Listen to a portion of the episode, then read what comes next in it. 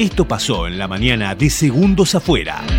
Muy pero muy buenos días queridos amigos, aquí estamos miércoles, ha llegado el miércoles 13 de abril y aquí está... Y aquí estamos para cortar la semana. Gente que se levanta más temprano que uno, que ya está como las 2 de la tarde. Yo arranco de vuelta, ¿sí? Muy buenos días, queridos amigos. Aquí estamos 10 de la mañana, 18 minutos y ha llegado el miércoles, miércoles 13 de abril. ¡Dale! No, imagínate cuando le toca Estás contra. como el- cuando le toca contra a la Claro, tarde. porque estás a la tarde. Sos como el pelufo de la radio. ¿Te acordás que pelufo en un momento vos prendías la tele en la noche y estaba, no sé, el negro Parra casi por, por tener relaciones Ahí. con una de las chicas? Ya estaba. ¿Y quién te lo contaba? Pelufo. Mariano Pelufo. Exactamente, así que próximamente voy a tener un programa de cocina. Créeme que hay un montón de gente que mañana no labura, así que los estaremos Bien, despidiendo, bien. haciendo un chau chau adiós. Saludos. Y tratando- 50% de Necochea no trabaja Claro. mañana, es municipal. Exacto, y tratando, tratando de que transiten su último día laboral.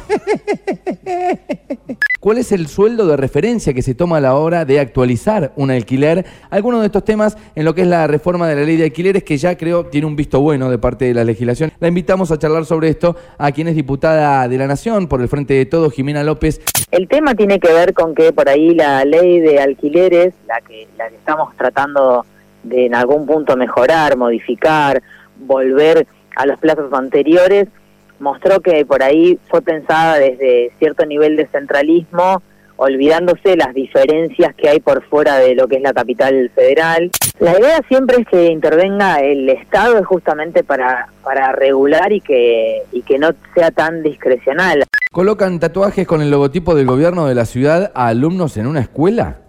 Es buenísima.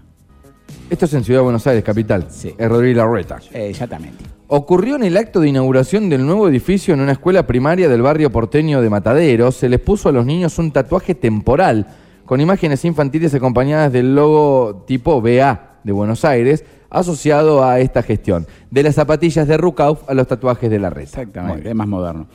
Llega el momento de jugar. Antes de irnos a la tanda, estamos algo atrasados, pero tengo muchas ganas de jugar en este miércoles, así que prepárense. ¿Cuál es la pregunta del día de hoy? ¿Qué significa en araucano?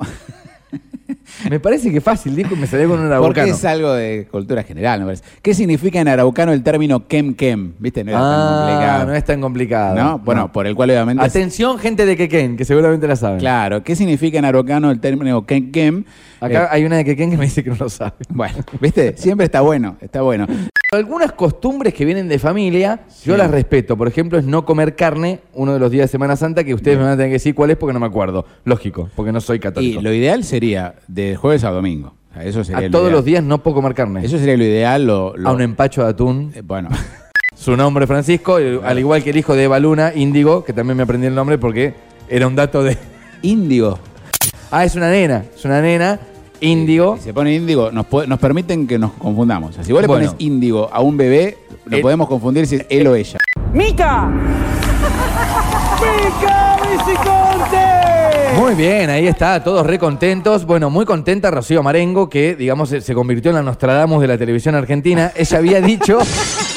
Rocío, pará de spoilear programas grabados. Te pido por favor. Rocío Marengo había publicado. Ay, el la, koala, felicitó, el koala. la felicitó antes de tiempo. Dos y media de la tarde, 14.30 por la pantalla de Canal 13. ¿Quién les habla? Aparecen los ocho escalones con una muy buena actuación. Bueno, se defendía solo. Soy mi propio abogado.